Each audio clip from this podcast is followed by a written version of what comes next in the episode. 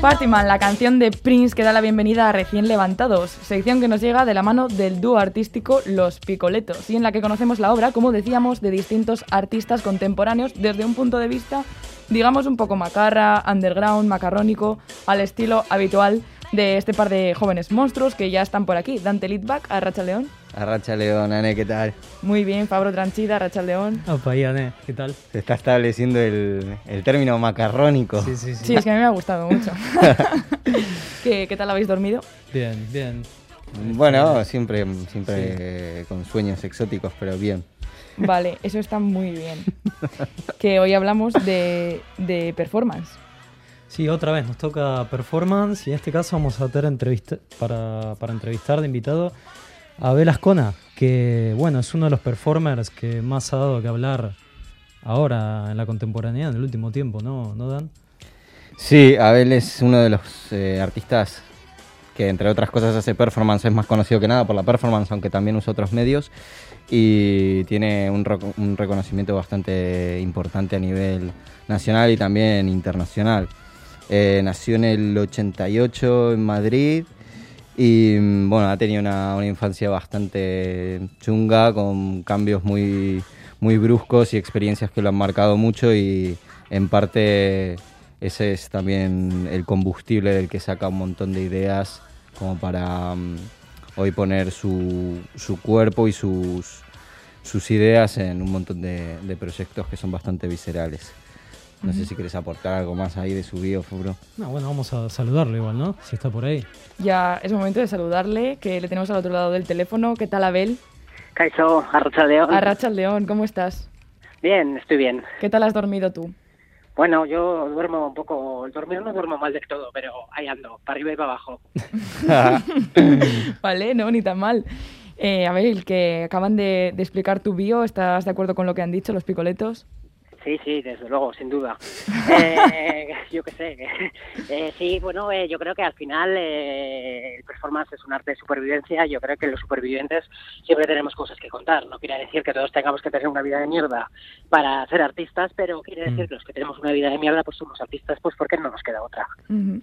Eso es, hablábamos de la trayectoria extensa con la que cuentas acostumbras a tratar temas muy profundos. Eh, cuéntanos un poquito cómo empezaste a involucrarte con el arte. Igual tu primer trabajo fue una performance o... Bueno, yo la primera performance que hice, no digo yo que fue una performance, tenía una profesora de la Escuela de Arte de Iruña, porque bueno, pone nacido en Madrid, pero yo soy de Navarra de toda la vida, soy de Navarroa, de hecho vivo desde lo que tenía tres o cuatro días de edad en Navarra, y mm. nací en Madrid por accidente y por una historia muy larga que contar. Eh, bueno, una profesora de la Escuela de Arte de Iruña pues me dijo, esto es una performance, yo paré el tráfico por casualidad en la Avenida del Ejército de Pamplona, y tuve un intento grave autolesivo, un intento de suicidio, y me metieron en un psiquiátrico, salí a la calle para el tráfico, me desnudé, hice una especie de acción corporo, corpo afectiva, vamos a llamarla, ¿por qué no? Y me dijo la profesora, esto es una performance. A partir de ahí seguí saliendo a la calle casi semanalmente. ¿Qué edad tenías ahí? El... Tenía 16.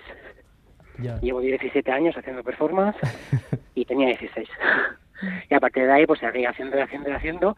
Luego con los años eh, estudié y me formé más y, y aprendí pues de, con la gente que ahora tengo la suerte de trabajar. Pues de eso día aprendí de Regina José Galindo, de Antonia Bruguera, de Marina Abramovic y ahora he trabajado con las tres. O sea que bueno, al final de poder eh, trabajar de la gente a la que respetas y la performance tiene una cosa maravillosa que, que al final somos todos mujeres maricas y negras, ¿no? Porque no deja de ser un arte de disidencia, un arte mm. eh, político y un arte que viene desde la disidencia. Al final, eh, la gente con historias duras o jodidas, pues nos acabamos encontrando. Sí, aparte, desde ya que también es, es uno de esos lenguajes del arte contemporáneo que al final más le cuesta fagocitar al mercado, aunque esté súper presente en las ferias, ¿no? ¿Qué, ¿Qué piensas de eso? Sí, bueno, yo la verdad que, o sea, yo por ejemplo a mí en el mercado me va muy, muy bien, no tengo no tengo ningún problema, la verdad. Eh, pues porque siempre las obras polémicas han vendido, ya sabéis, la de Amendola Pederastia, hasta que se lió un pollo enorme, pues se vendió casi por 300.000 euros, ahora está en un museo permanente en una colección en Barcelona, y todas estas piezas que siempre ha habido polémica, pues luego se han vendido todas y están ahora en museos de España, ¿no?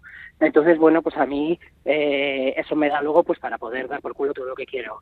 Así que, bueno, eh, intento no olvidar la parte de calle, la parte de espacios disidentes, la parte más underground hmm. y no quedarme solo en la institución académica. Yo sí que no he tenido problema para las instituciones, evidentemente tengo censura, la tengo casi a diario. Hace poco un museo me dijo que no entraba a su museo. Es que, de hecho, debes tener una lista de museos en los que no estás censurado, porque todo el resto, un poco casi. Bueno, más que nada que a los que entro luego me cargo al pobre gestor cultural, ¿no? Me pasa, no sé, tengo una lista de que me cargado a 17, 18 gestores culturales que me exponen y luego el concejal de turno pues les, expulsa, ¿no? O les echa. O, pues bueno, pues eh, yo creo que es parte de, de esta batalla ¿no? que supone el arte contemporáneo y bueno eh, sí que es verdad pues que si te atreves a programarme pues a veces eh, hay un eco en esa acción esa performance. Claro eso es atente un poco a las consecuencias. De hecho juegas juegas un poco siempre en ese filo es eso a veces eh, muchos de tus trabajos se ve como este impulso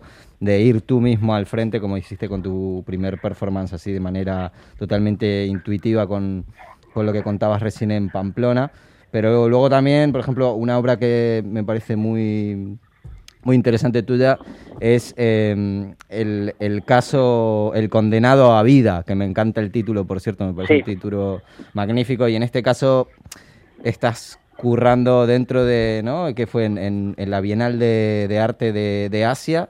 Sí.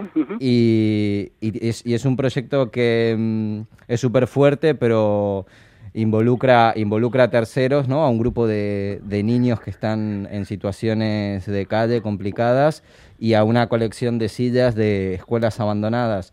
Y esto mm, y esto también, que te, al final te lo, te lo dejaron exponer durante una hora. ¿Cómo, cómo, cómo fue esto? ¿Nos puedes contar un poco más? Bueno, te doy aprobado, ¿eh? Estás aprobado te veo que has empollado. Eh, aparte de eso, es una pieza, bueno, eso es una pieza de estas surrealistas que me invitan un día a una bienal, me invitan a representar a España, que yo soy lo menos España que hay en el planeta, porque me parece que, que si España es un país tan franquista y, y, que, que, si eh, soy español es para detonar España, porque me parece... Pero bueno, quitando eso, voy a representar a España en la Bienal de Asia y decido hacer un pabellón hablando de un poco del concepto que yo hablo.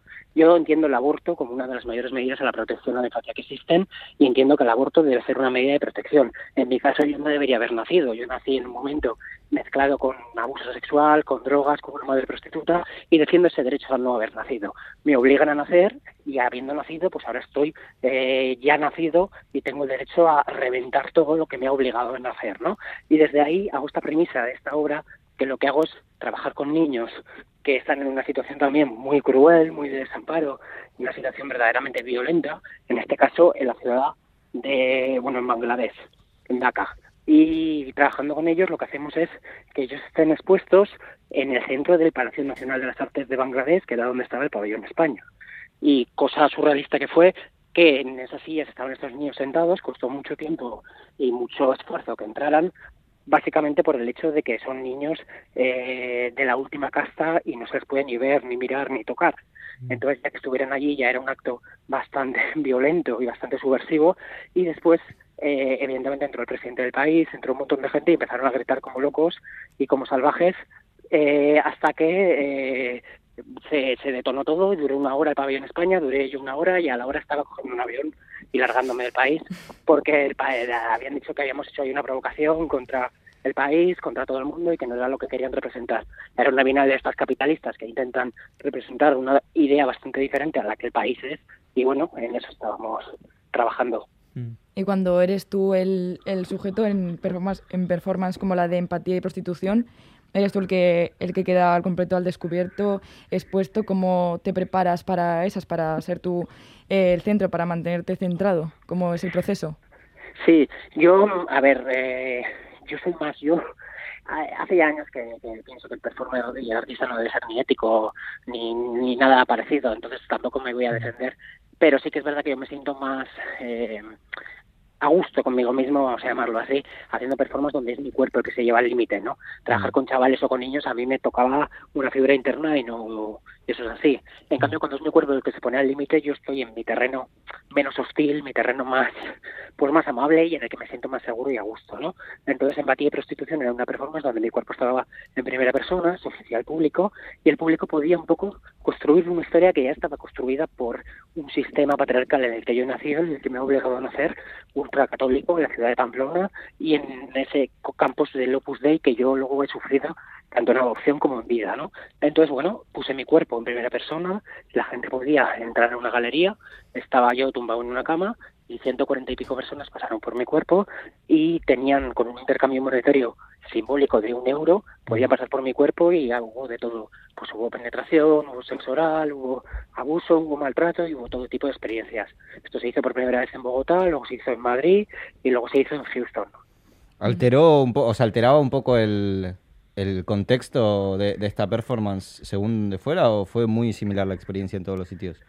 Yo creo que sí que alteraba al final. Yo no soy nada de repetir la performance, porque la performance creo que repetirla es una mm. tontería como un piano, porque creo que la performance debe ser totalmente, como dice Esther Ferrer, ¿no? Eh, contemporánea vasca, espacio, mm. tiempo y cuerpo. Entonces, si tú cambias todo ese contexto, no hay una repetición, sino hay otro tipo de cosa, ¿no?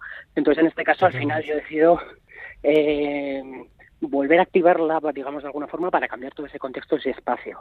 Mm. Hay dos ciudades muy potentes en el, en el mundo por, por todo lo político que tienen, que son como Bogotá y Houston. En Bogotá la, la libertad sexual ha sido perseguida hasta hace relativamente poco, todavía puede ser, aunque ahora tengo una alcaldesa lesbiana, ¿no? Y no hay una libertad plena en algunos lugares, en algunas partes de la ciudad.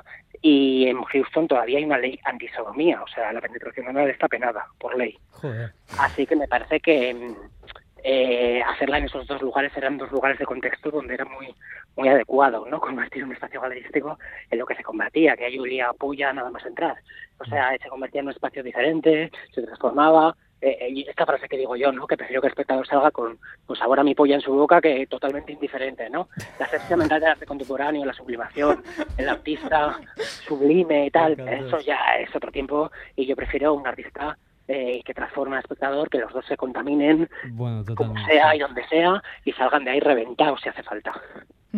Pues con esa con esa frase nos quedamos, el arte de Abel Azcona, hoy en Recién Levantados, eh, Abel, muchísimas gracias. Ojalá tuviéramos más tiempo. Muchísimas gracias por pasarte por el graffiti de Radio Euskadi hoy. Ha sido un placer y, hasta pronto. Vale, pues muchas gracias a los picoletos por invitarme, a Radio Euskadi por ser casa y nos vemos en otra seguro. sí, ya nos vemos pronto ahora nosotros. vale, eh, en Galicia. Eso es. Bueno, Venga, a, vosotros, Dante Litvaki y Fabro Agur. Dante Litvaki y Fabro Tranchida, os esperamos la semana que viene. Un placer también estar con vosotros. Eso es. Vale, va. Agur. Agur. Say goodbye to